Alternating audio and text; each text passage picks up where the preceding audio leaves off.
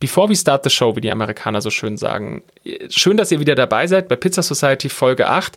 Und ich habe eine ganz kurze Bitte. Und zwar, wenn euch dieser Podcast gefällt, wenn ihr da Nutzen draus zieht, dann könntet ihr mir einen Gefallen tun. Und das ist eine 5-Sterne-Bewertung bei Apple Podcasts. Die nützt total, wenn man Podcaster ist. Die hilft bei allem Möglichen. Die hilft dabei, dass der Podcast gefunden wird, dass er gut rankt und so weiter. Also das wäre mega. Und jetzt halte ich auch schon die Klappe und los geht's mit der Pizza Society Titelmusik. Pizza, Pizza, Pizza. Pizza, Pizza, Pizza. Pizza Society. Ta -ta -da -da. From Germany, please give a warm welcome to Anja Schneider.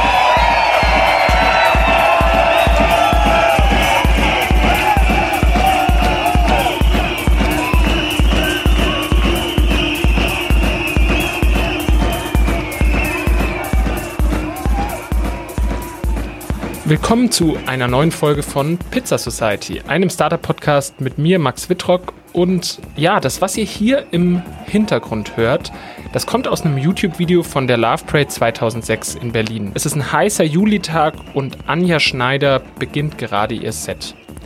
Laut Statista hatte die Love Parade in dem Jahr, also 2006, mehr als eine Million Besucher. Und im Video siehst du von der Siegessäule bis zum Brandenburger Tor und überall nur eine riesige tanzende Menge. Die Menschen sind gut drauf, die jubeln in Vorfreude auf das Set und das hört ihr ja. Aber Anja Schneider, der geht's nicht besonders gut. Also mir war sowas von schlecht, das können, also könnt ihr euch gar nicht vorstellen. Ich habe mich, glaube ich, dreimal vorher übergeben, bevor ich da hochgehen konnte, aber einfach vor Aufregung. Ne? Und ich habe das einmal in Berlin gemacht und dann einmal in Dortmund. Und das war einfach echt, warum ich das gemacht habe. Ich habe mir auch noch gefragt, wieso machst du das, Anja? Warum? Und, und danach, wenn man es dann so gemacht, ich glaube, das ist wie so ein Fallschirmsprung, ne? oder wenn man es wirklich hinter sich hat, dann, boah, super, ne? Und äh, ja, das war schon toll. Berlin in den 90ern. In der Leipziger Straße 127a, da gibt es einen legendären Club namens Tresor. Ja, das war Leipziger Straße, Potsdamer Platz kurz vorher in, in, einem tatsächlich alten Bankgebäude. Deswegen waren da unten auch diese Tresortüren und Tresorfächer drin. Also das war damals in Berlin tatsächlich so üblich, dass die Clubs oft die Namen hatten, weil man ging irgendwo rein. Das eine war mal ein Blumenladen und dann war das auch der Blumenladen, der Club.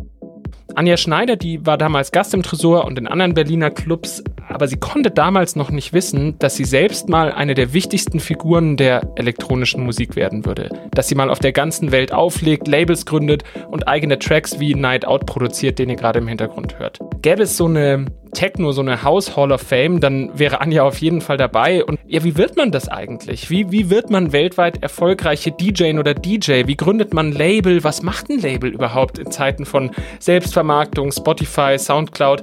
Wie schafft man es überhaupt, 20 Jahre lang in der Szene relevant zu bleiben? Und wie geht man damit um, wenn man einem Berufsstand angehört, der von Corona einfach, ja, wie soll ich sagen, auf Null ausgebremst wurde?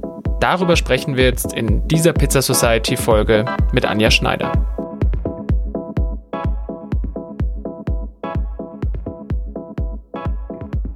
Es gibt ja vielleicht Leute, die, die nicht so in der elektronischen Musik zu Hause sind. Jetzt habe ich schon fast zu viel verraten, aber wie würdest du dich denn selber beschreiben? Also was ist denn so deine, die Kurzvorstellung, hallo, ich bin Anja Schneider, wie sieht die aus? Äh, ja, eigentlich äh, sieht die so aus. Hallo, ich bin Anja Schneider, ich bin DJ der elektronischen Musik. Ich habe ein Plattenlabel, das nennt sich Sus Music und ich habe seit na, ganz schön vielen Jahren eine Radiosendung und mache immer noch eine Radiosendung beim RBB Radio 1 und auch noch auf privaten Foren, also so ein Podcast und auch eine Mixsendung wöchentlich der Grund, warum ich dich ja vor allem auch gerne im Podcast haben wollte, was auch geklappt hat, was mich wahnsinnig freut, ist ja, dass du eben auch ein Label betreibst. Also, und das finde ich so spannend, dass du eben, du legst auf, du bist Gründerin, aber du hast ja gerade besprochen, du machst auch noch eine Menge andere Projekte. Mhm.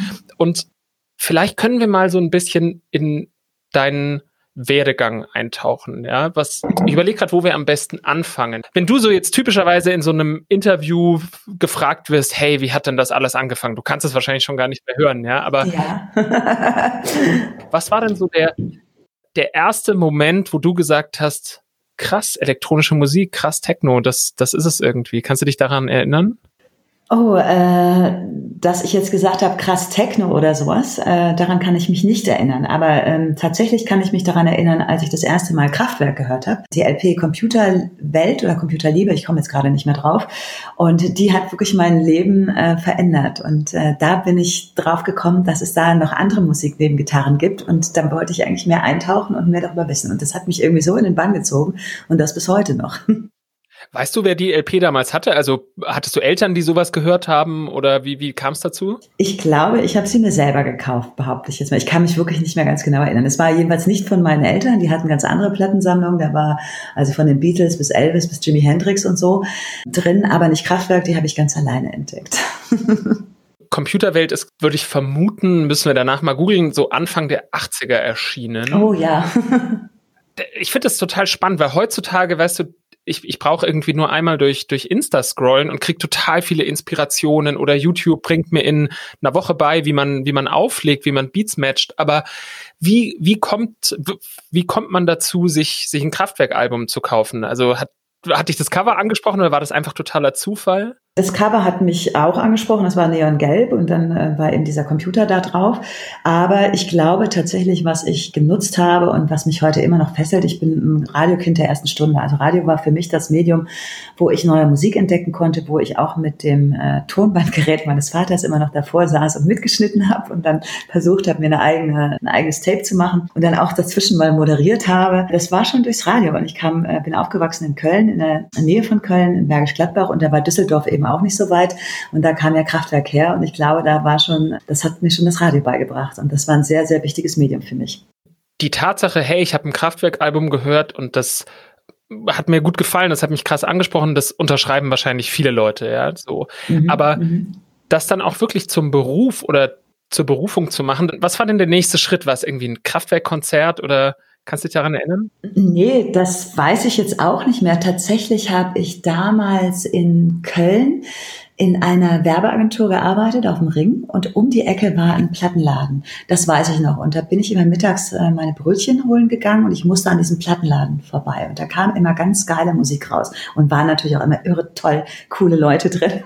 Und ich habe mich nicht getraut, da reinzugehen, aber fand die Musik mega. Irgendwann habe ich mich mal getraut, reinzugehen und dann haben die mich immer versorgt mit Tapes. Ich war so ein richtiges Kassettenmädchen. Ne? Und da war ich, glaube ich, der konnte ich, glaube ich, oder bin da auch noch nicht weggegangen, aber da habe ich schon die Musik konsumiert. Das war dann so ein bisschen, wie war das Hip House eigentlich damals? Und dann bin ich natürlich über auch äh, einer ganz langen Depeche Mode und Cure-Geschichte dann doch relativ schnell zu elektronischer Musik und äh, Front to Fatu gekommen und dann gab es eben auch Techno dann auf einmal.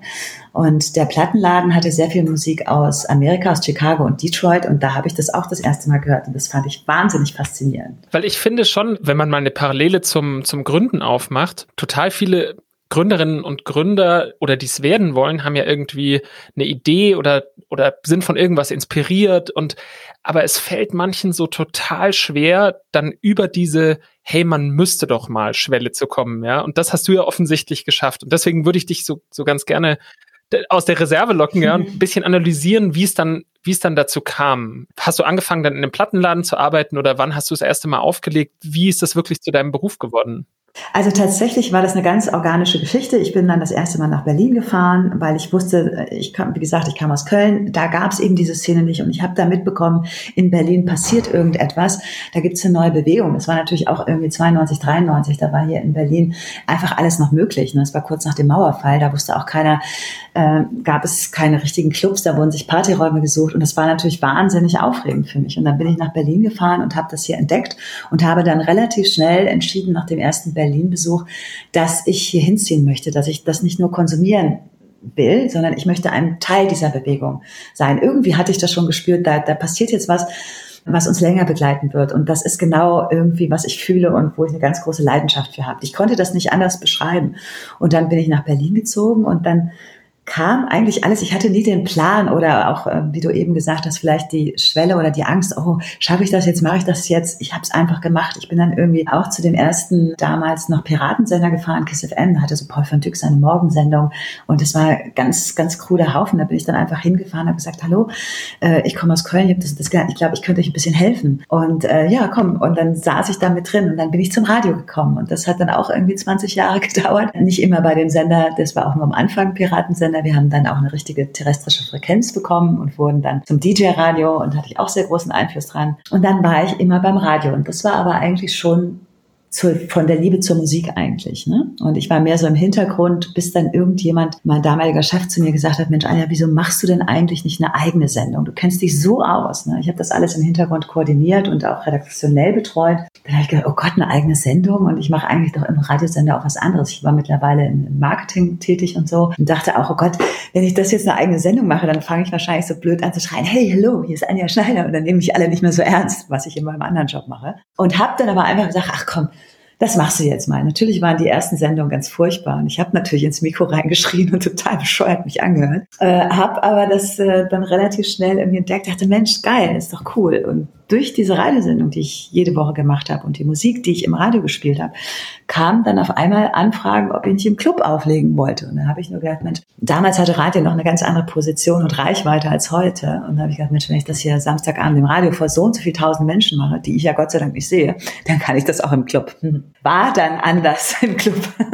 Das, das musst du gleich noch erzählen, aber ich finde, im Positiven, ja, du hast so viel reingepackt, ja, in diese, in diese kurze Story und ich würde es ganz gerne mal so ein bisschen sezieren, weil ich gerne. glaube, dass, dass man da total viel mitnehmen kann. Und das erste, was ich abgefahren finde, ist, du ziehst nach Berlin, so Anfang der 90er, mhm. so ich, ich kann mich an Berlin noch so Ende der 90er erinnern, ich kann mich noch an die Potsdamer Platzbaustelle erinnern und so weiter, aber mhm. ich, ich kenne den Tresor zum Beispiel nur noch aus Geschichten, ja, den Urtresor.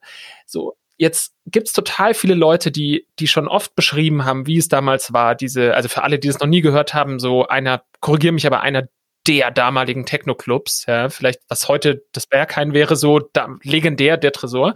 Richtig. Und war, glaube ich, ungefähr der Potsdamer Platz, oder? Bei der Baustelle? Ja, das war Leipziger Straße, Potsdamer Platz kurz vorher in, in einem tatsächlich alten Bankgebäude. Deswegen waren da unten auch diese Tresor Türen und Tresorfächer drin. Also das war damals in Berlin tatsächlich so üblich, dass die Clubs oft die Namen hatten, weil man ging irgendwo rein. Das eine war mal ein Blumenladen und dann war das auch der Blumenladen, der Club. Oder ähm, der Elektro, äh, wo nur noch statt Elektroladen nur noch Elektro stand und solche Sachen. Ne? Oder das WMF, was auch ein legendärer Club war, der im alten WMF Fabrikgebäude war. Also und der Tresor war eben auch eben in der alten Bank und war aber wirklich legendär damals schon.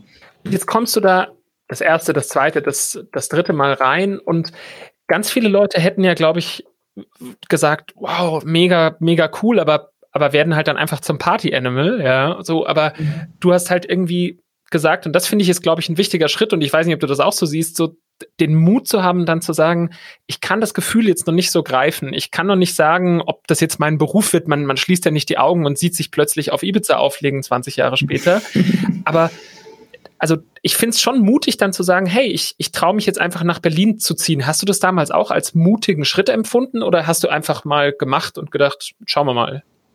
Nee, ich fand das gar nicht mutig. Das war irgendwie so notwendig. Ich hatte so einfach, ich dachte, boah, das ist endlich mal was, äh, was mich da so ein bisschen aus meinem äh, gediegenen Köln oder Vorort Köln rausholt und was mich ein bisschen fordert. Und ich hatte da einfach wahnsinnig Bock drauf.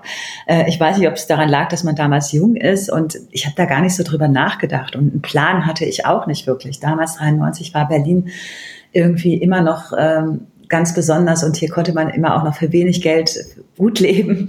Das hat sich mittlerweile natürlich auch geändert. Das war halt so ein Auffangbecken auch für sehr viel kreatives Potenzial. Das war Berlin immer schon und wird es auch hoffentlich weiter bleiben. Ja, cool. Aber also du hast, du hast die, die Chance ergriffen. Das finde ich super so. Mhm. Und dann zweites Learning, so da, da ist eine, da ist eine Radiostation, da mhm du denkst dir, ach cool, so, da frage ich einfach mal an. Kannst du, also wie, wie hat das funktioniert? Hast du, hast du Van Dyck angerufen und gesagt, hallo, ich bin die Anja oder, oder hast du da wirklich einfach geklingelt?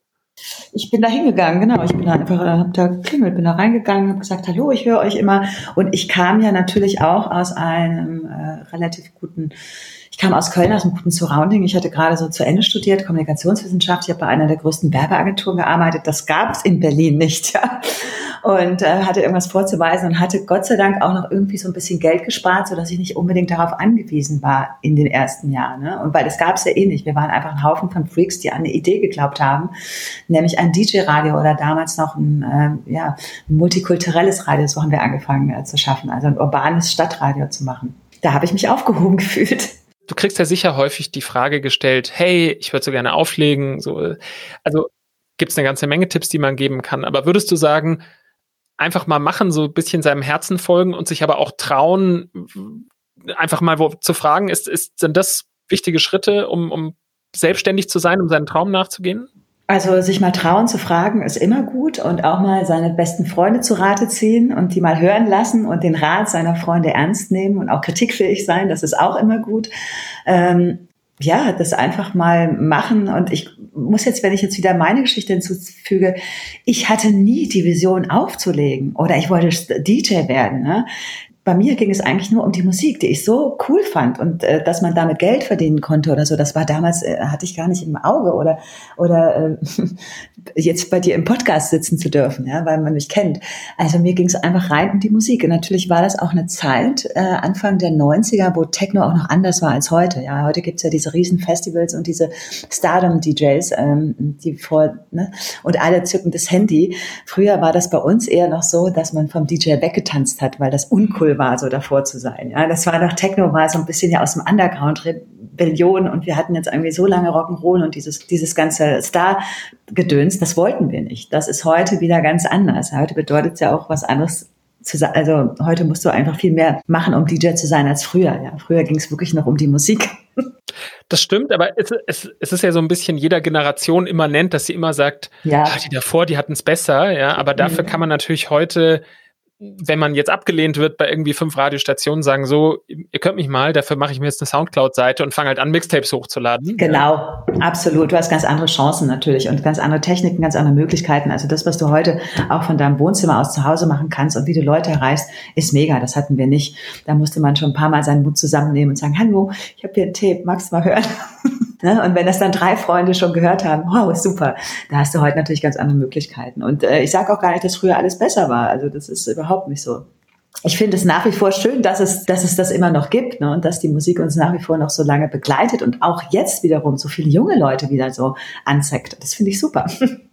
Ja, genau. Also ich, ich finde eben auch, dass es irre, dass was draus geworden ist, ja. Aus, aus einer Underground-Bewegung in, in Berlin, ja, und in Deutschland so ein weltweites Phänomen, ja, dass, dass, dass irgendwie eine Riesenindustrie geworden ist, so. Von der du ja auch ein Teil bist, im Positiven, ja. Du, die, du hast die ja viele, viele Jahre schon mitgestaltet. Und jetzt kannst du dich an deinen ersten, also du hast gesagt, du wolltest ja eigentlich nicht DJen werden oder das war nicht so dein, dein Plan. Ja? So, nee. und jetzt hast du plötzlich eine Radiosendung mhm. und, und redest über elektronische Musik und machst irgendwie was total abgefahrenes. Kannst du dich erinnern, was so dein erster Gig war, wo du so das erste Mal wirklich vor mehr als fünf Leuten aufgelegt hast?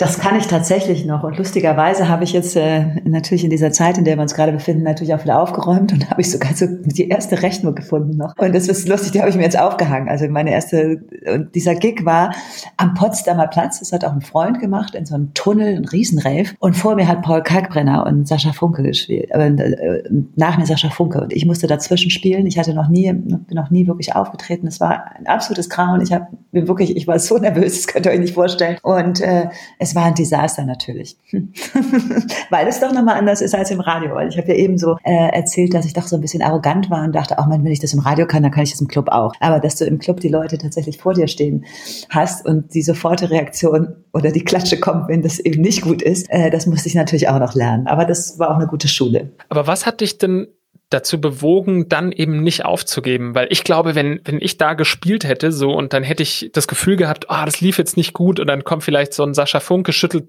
klischeehaft den Kopf und sagt, oh, ja, weiß ich nicht, was gemacht hat, aber also wie, wie, wie konntest du das wegstecken und einfach sagen, hey, nee, ich mache jetzt weiter? Ach, das hat mich einfach gewurmt. Ich wollte einfach besser sein und ich wollte zeigen, dass ich besser bin. Ich bin auch in der Generation natürlich dazu gekommen, da war ich schon lange im Radio irgendwie hinter den Kulissen tätig und habe sehr viel auch für Techno und für DJ DJs gemacht und auf einmal war ich selber DJ. Das war nicht unbedingt gerade so gern gesehen an der Anfangszeit, dass sie dachten, oh Gott, jetzt muss die auch noch auflegen. äh, ich hatte aber da eine totale Berechtigung, weil mein Motor, wie gesagt, äh, die Musik war. Und ich wusste ganz genau, das hat einen Sinn, warum ich hier stehe. Und das wollte ich dann eben auch nicht auf mir sitzen lassen. Ich wollte dann auch besser werden und da war ich aber auch zu ehrgeizig. Also eine Portion Ehrgeiz sollte man schon immer mitbringen. Du hast jetzt also deinen ersten Gig hinter dir und wer dich noch nie auflegen gesehen hat, das will ich vielleicht einschieben. Was ich echt krass finde, ist, wenn man Anja Schneider Love Parade bei YouTube eingibt, ja, und dich auf der auf der Love Parade auf, und ich habe gedacht, Alter, das sind so viele Leute, ja. Kannst du dich an, kannst du dich daran noch erinnern? Klar kann ich mich daran erinnern. Das sind so Momente, die vergisst du, glaube ich, dein ganzes Leben nicht. Also mir war sowas von schlecht, das können, also das könnt ihr euch gar nicht vorstellen. Ich habe mich, glaube ich, dreimal vorher übergeben, bevor ich da hochgehen konnte, aber einfach vor Aufregung. Ne? Und ich habe das einmal in Berlin gemacht und dann einmal in Dortmund. Und das war einfach echt, warum ich das gemacht habe. Ich habe mir auch noch gefragt, wieso machst du das, Anja? Warum? Und, danach, wenn man es dann so gemacht, ich glaube, das ist wie so ein Fallschirmsprung, ne? oder wenn man es wirklich hinter sich hat, dann, boah, super, ne? Und äh, ja, das war schon toll.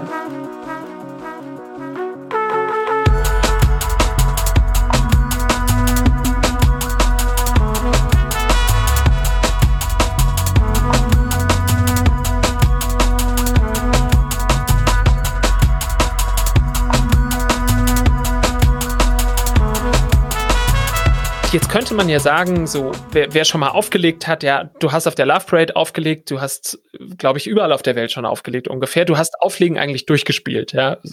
Aber was ich mich ja oft frage, ist, kommt es dir eigentlich auch so vor? Also stehst du auf und denkst dir, cool, ich habe eigentlich beim Auflegen so ziemlich alles erreicht, was man. Ich habe in den, auf den, in den krassesten Clubs auf Ibiza gespielt. Ich habe auf der Love Parade aufgelegt, als sie noch in Berlin war, als es die noch gab. So, hast du so das Gefühl, ja, da mache ich einen Check dran oder wie fühlt sich das überhaupt an? Also so habe ich noch gar nicht drüber nachgedacht. Also das ist schon toll, dass ich das gemacht habe. Ich habe das Reisen immer sehr genossen. Also die, das Kennenlernen der anderen ähm, Länder und, und, Menschen. Das Reisen an sich natürlich nicht. Aber das habe ich noch nie mir gedacht, oh, das habe ich jetzt alles erreicht. Das klingt auch so satt und so. Ne? Dann würde ich das ja gar nicht mehr machen. Ich mache das ja auch noch aus einer bestimmten Motivation heraus, weil mir das immer noch Spaß macht, weil ich immer noch dafür eine ganz große Leidenschaft habe. Auch äh, wenn das natürlich nach wie vor sehr anstrengend ist. Aber wenn mir das keinen Spaß machen würde und wenn ich das nicht so lieben würde, dann würde ich das auch nicht machen oder jetzt sagen würde, ach, das habe ich jetzt erreicht, ist gut. Aber dann es verändern sich ja auch Ziele und man entwickelt sich ja auch ständig neu. Und äh, vielleicht war das, was ich vor zehn Jahren erreicht habe, heute gar nicht mehr für mich so ähm, erstrebenswert, sondern eher was anderes. Ne? Und das ist interessant zu, se zu sehen auch. Und deswegen mache ich da gar keinen Haken dran. Überhaupt nicht, noch nicht. Und ehrlich gesagt, glaube ich, ist das auch total wichtig, dass man, also ich, ich kann da ja nur von außen drauf schauen, mhm. ja, aber dass man eben nicht sagt, hey, ich mache das, bis ich im DC-10 auf Ibiza aufgelegt habe. und, und dann höre ich auf. Und. Ne, weil, sondern man, man braucht ja wahrscheinlich etwas, wenn man so eine Leidenschaft hat. Das ist ja bei einem mhm. Gründen von einem Unternehmen genau das Gleiche, was einen so antreibt ohne diese externen Ziele. Jetzt habe ich es wirklich kompliziert formuliert, aber weißt du, was ich meine? Also, ja, dass man mhm. so von innen heraus angetrieben ist. Und mhm. das finde ich cool, dass das bei dir immer noch so ist. Und ich versuche gerade, wenn ich dafür jetzt für jemanden, der zuhört, was, was ableiten würde, dann glaube ich, das zahlt es ja auch wieder auf das ein, was du ganz am Anfang gesagt hast. Mhm. Dir überhaupt keine Gedanken gemacht, so, jetzt schreibe ich mir mal in einer Excel-Tabelle runter, wie man irgendwie eine große DJ-Karriere plant, sondern hey, ich, ich mache das einfach mal und ich finde irgendwie die Musik gut. Aber ist es nicht eigentlich auch das Erfolgsrezept einer jeden erfolgreichen Firma, wenn das einen antreibt oder man einfach eine Idee hat, für die man lebt, für die man stirbt, es sei es egal, was es ist und sagt, ich mache das jetzt, anstatt zu überlegen, wo kann ich jetzt am besten Geld verdienen und dann eigne ich mir das mal an und, und gründe dann so ein Unternehmen. Das funktioniert doch irgendwann nicht, das geht doch nicht auf, oder?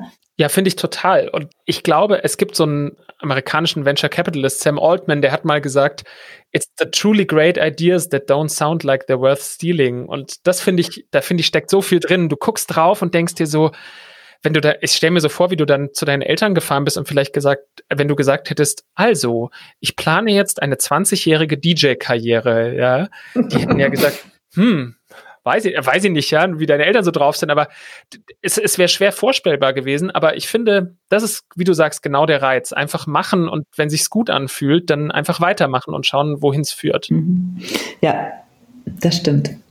Habe ich nichts hinzuzufügen. ah, das ist schön so. Aber was ich ja eben spannend finde, ist, und da können vielleicht viele Leute noch, noch besser dran anknüpfen, ist ja die, eine Labelgründung. Ja. Mhm. Wie, wie stellt man sich normalerweise ein Label vor? Ich habe mir vor ein paar Tagen diesen Elton John Film angeguckt. Rocketman heißt er, glaube ich, so.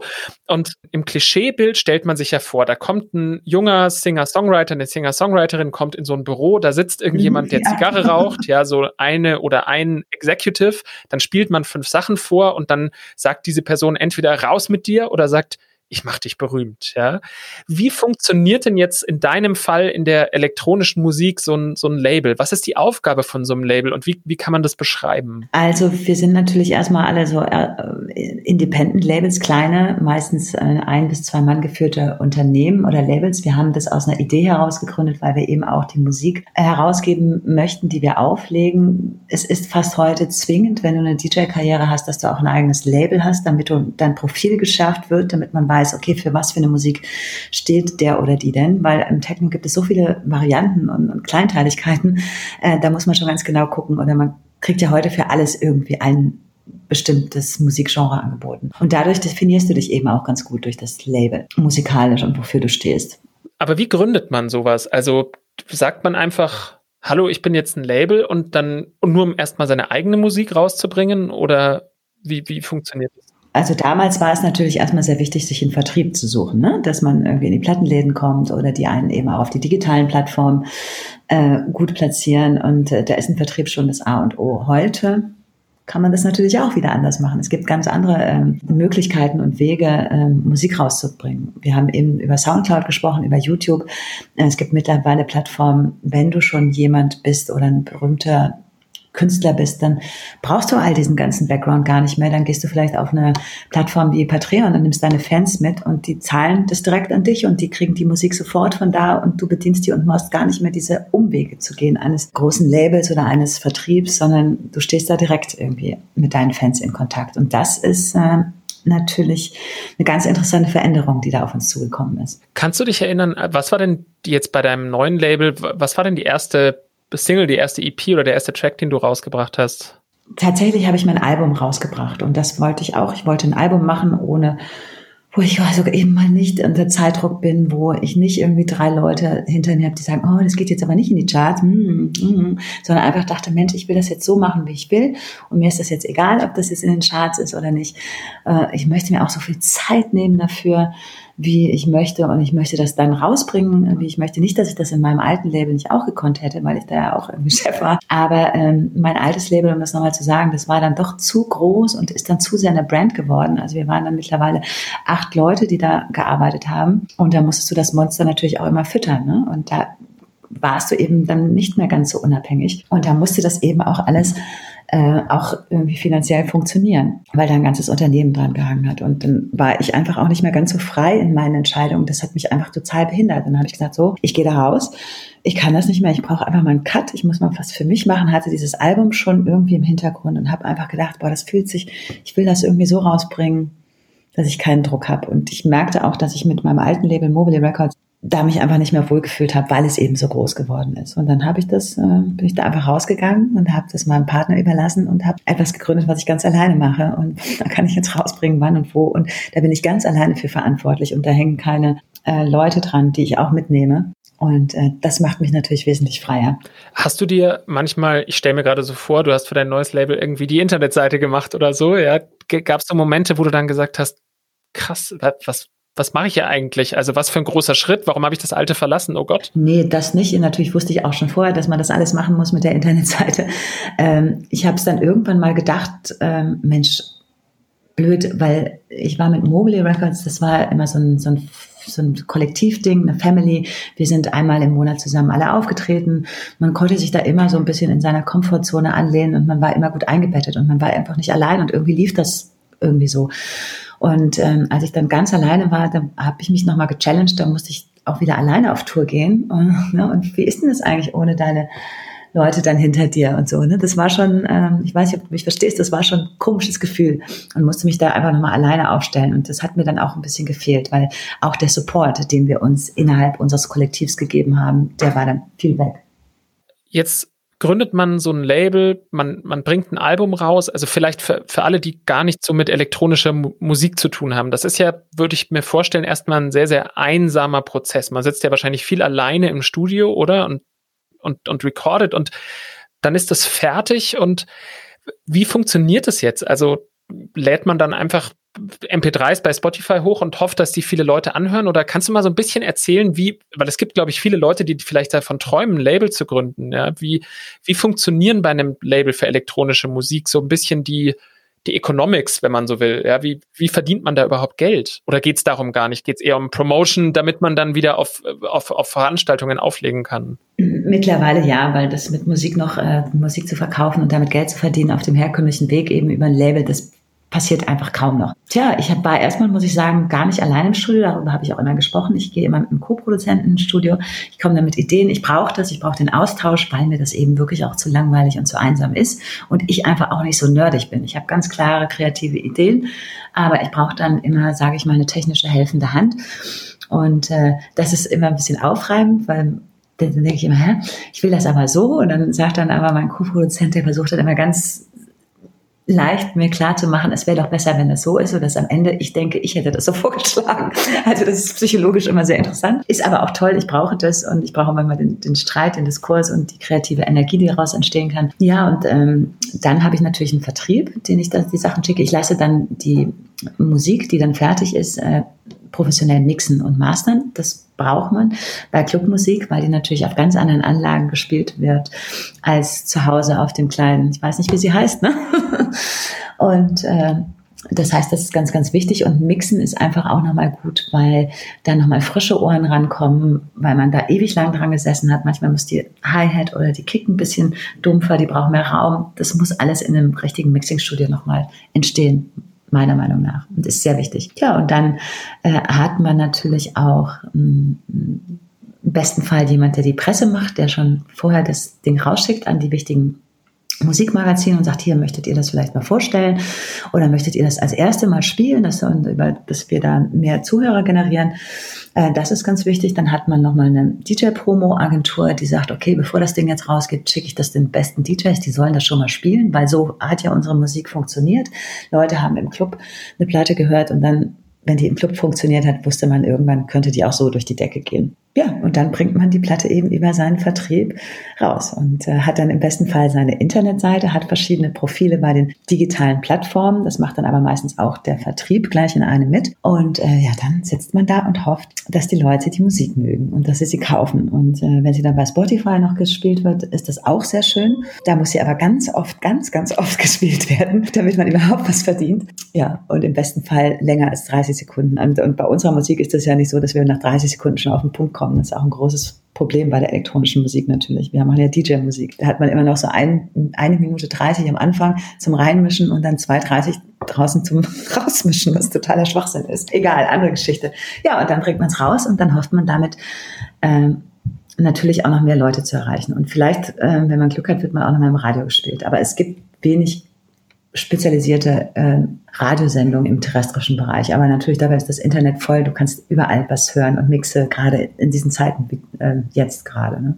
Das heißt aber, dein Label, wenn ich es richtig verstanden habe, hat dann eher auch die Funktion, nochmal so eine Plattform für deine Musik zu sein und das ist, mhm. man verbreitet sie und man kommt zum Beispiel auf die Playlists von anderen DJs, aber ist jetzt nicht so, mhm. dass man nur durch den Verkauf der Vinyls oder so sagt, ah, jetzt davon kann ich jetzt für immer leben, oder? Nee, kann man nicht. Das ist schon eine Plattform, das ist wie gesagt ein Profil, wie du dich darstellst als Künstler. Es ist auch schön, da junge Künstler zu entdecken und äh, mit neuen Künstlern zusammenzuarbeiten, dass du halt schon Erfahrung hast und sagst, oh, guck mal, wenn der auf dem und dem Label erscheint oder auf ihrem Label, dann äh, kann das dem neuen Künstler schon mal so ein bisschen helfen. Da supportet man sich gegenseitig oder eben den jungen Künstler oder die junge Künstlerin. Und das ist dann eigentlich ganz schön. Aber das Label ist natürlich da, um einfach ein Profil zu schärfen. Und es macht mir wahnsinnig viel Spaß. Und werden überhaupt noch Vinyls gepresst? Tatsächlich mache ich das jetzt wieder, ausgerechnet jetzt, wo alle denken, um Gottes Willen. Äh, genau jetzt habe ich gedacht, ey, jetzt will ich eine Vinyl pressen und die kommt im Oktober raus. Ich bin gespannt, was das passiert. Das sind nicht mehr die Auflagen von früher. Also ich weiß, als ich angefangen habe, da war das noch in den Tausender. Äh, manchmal zwei, zweistellig tausend. Äh, da hat man noch gepresst und äh, heute ist man froh, wenn man das darf man gar nicht sagen, so 300 Platten noch verkauft, ja. Genau, ich habe auch gelesen, so ein paar hundert sind, sind normal, oder? Für so eine House-Techno-Single. Absolut, ja. Wenn du jetzt auf diese, auf diese Labelgründung schaust, ja, wenn zu dir jetzt jemand kommt und sagt, ich will das, will das unbedingt machen, ja, wie verstehe ich es richtig, dass sowas, also dass, dass man das macht aus eher einem künstlerischen Anspruch heraus, auch um, um junge Talente zu, zu fördern und vielleicht seine eigene Musik rauszubringen, aber als reine Geschäftsidee, wenn ich jetzt überhaupt nichts mit elektronischer Musik zu tun habe, ist das vielleicht nicht so eine tolle Idee, oder? Würde ich sagen, lass die Finger davon, ja.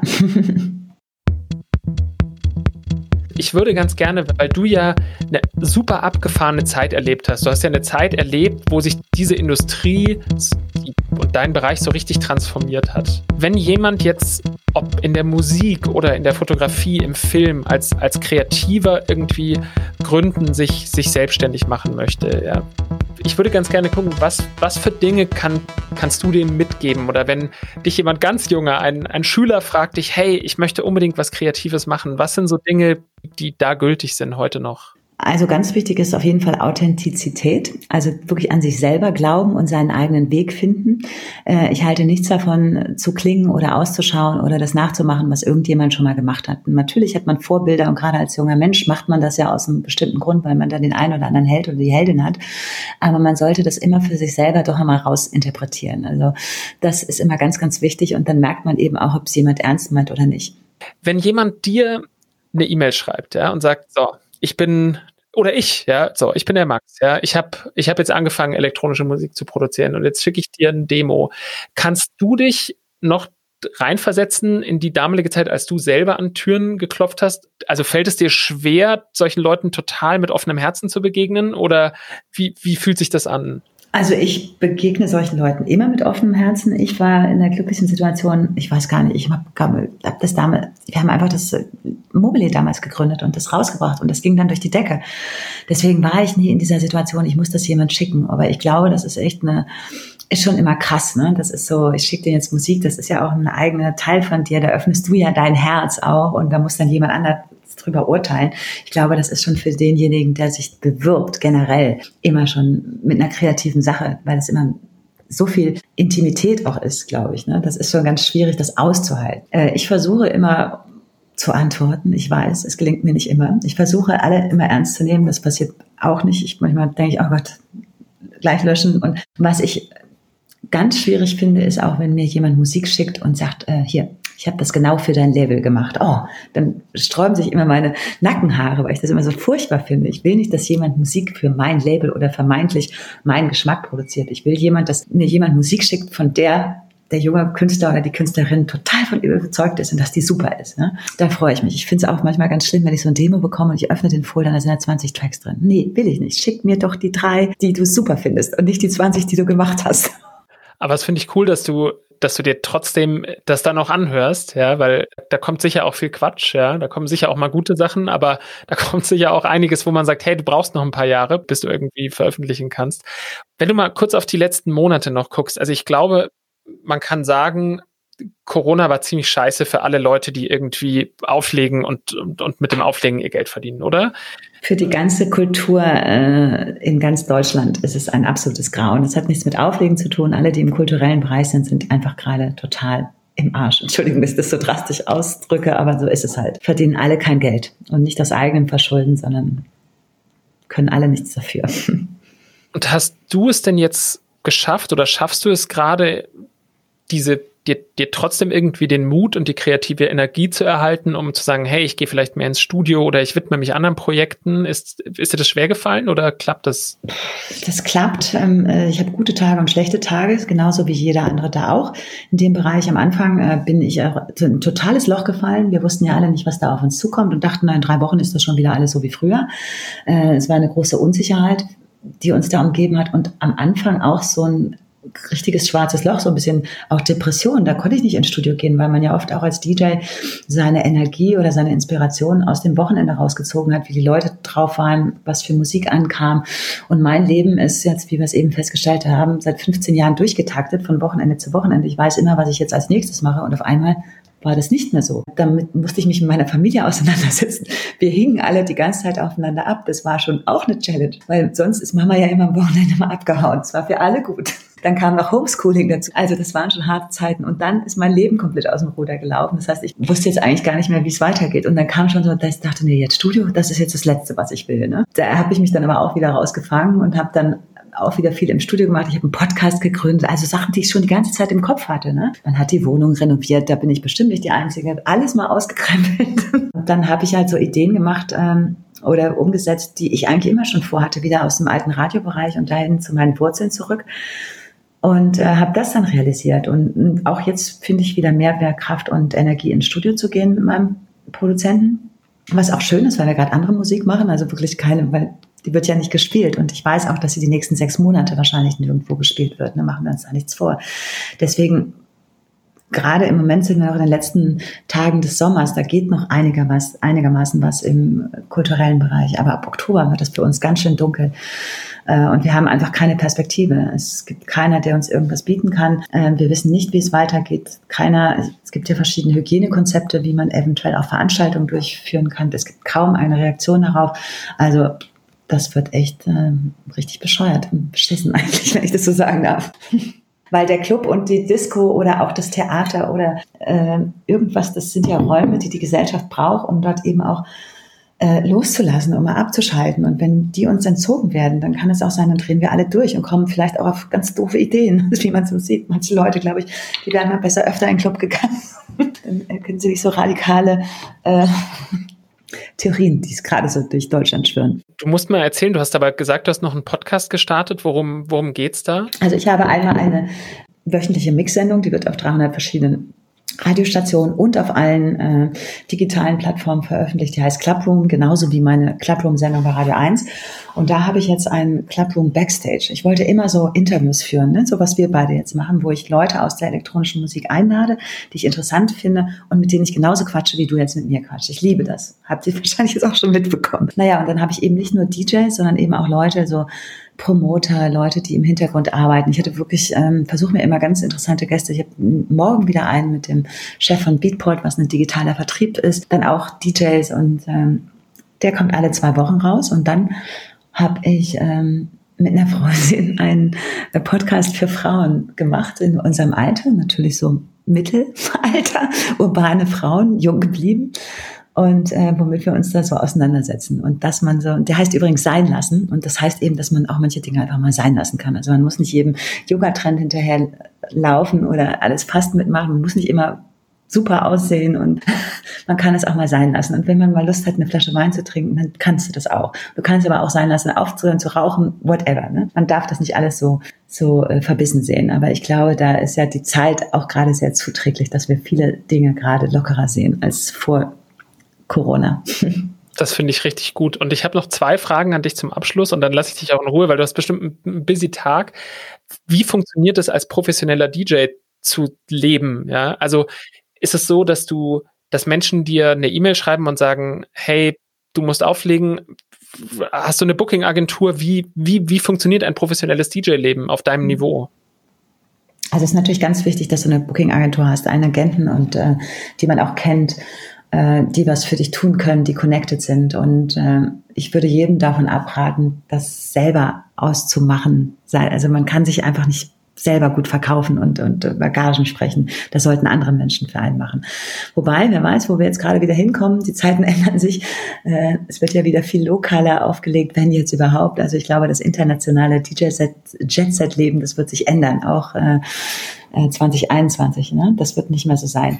Aber trotzdem sollte man eine Agentur haben. Ich habe im besten, ich habe einen Manager noch, der eigentlich immer an meiner Seite steht und mich berät, aber entscheiden tue ich eigentlich immer selber. Aber ich brauche einfach immer jemanden, den ich einfach zur Not fragen kann, der mir aber auch hilft, in diesem ganzen digitalen Wirrwarr klarzukommen, der ähm, Verträge macht mit meinen Künstlern, ähm, der mit meinem Vertrieb spricht, all solche Sachen, die wirklich stinklangweilig sind. Und der vielleicht auch im Zweifelsfall mal sagt, also hier, meinem Agenten, ähm, ich glaube, die muss mal da auflegen, ruft da mal an.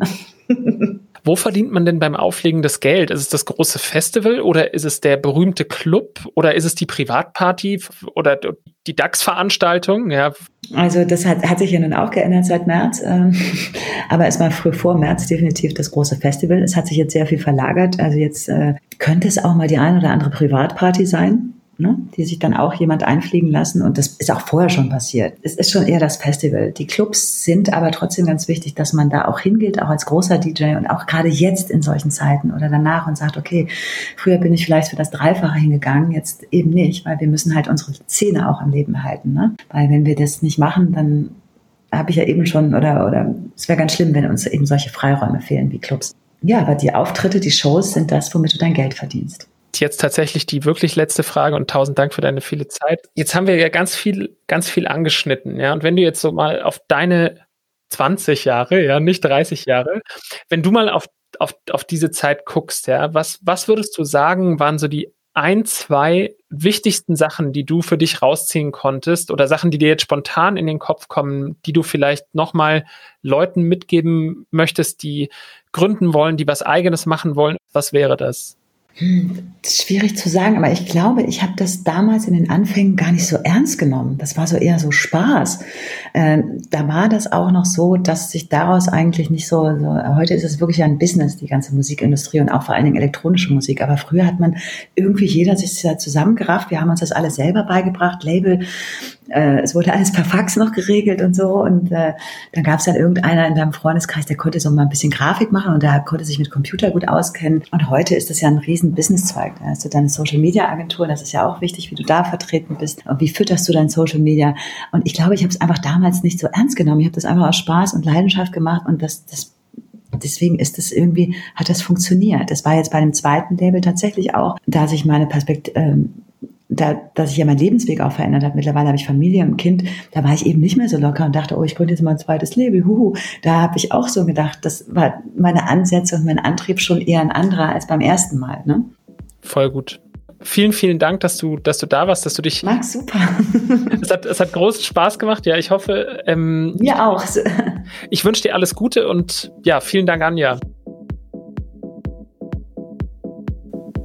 Das war das Gespräch mit Anja Schneider. Und als ich im Vorfeld dieses Podcasts YouTube-Videos von ihr angeguckt habe, von ihren Sets, von Auftritten, da, da konnte ich es echt nicht fassen. Das geht euch ja bestimmt auch so, wenn ihr solche Events seht mit so vielen Leuten, das, die bis vor ein paar Monaten noch selbstverständlich waren. Das ist jetzt einfach so weit weg.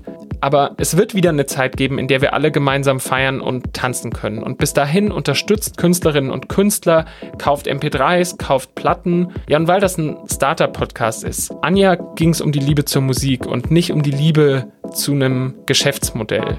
Und was ich von ihr mitgenommen habe, ist dieses einfach dem Herzen folgen. Und ich bewundere sie total dafür, dass sie sich von der momentanen Situation nicht unterkriegen lässt und Danke euch fürs Zuhören, bleibt gesund und bis zur nächsten Folge.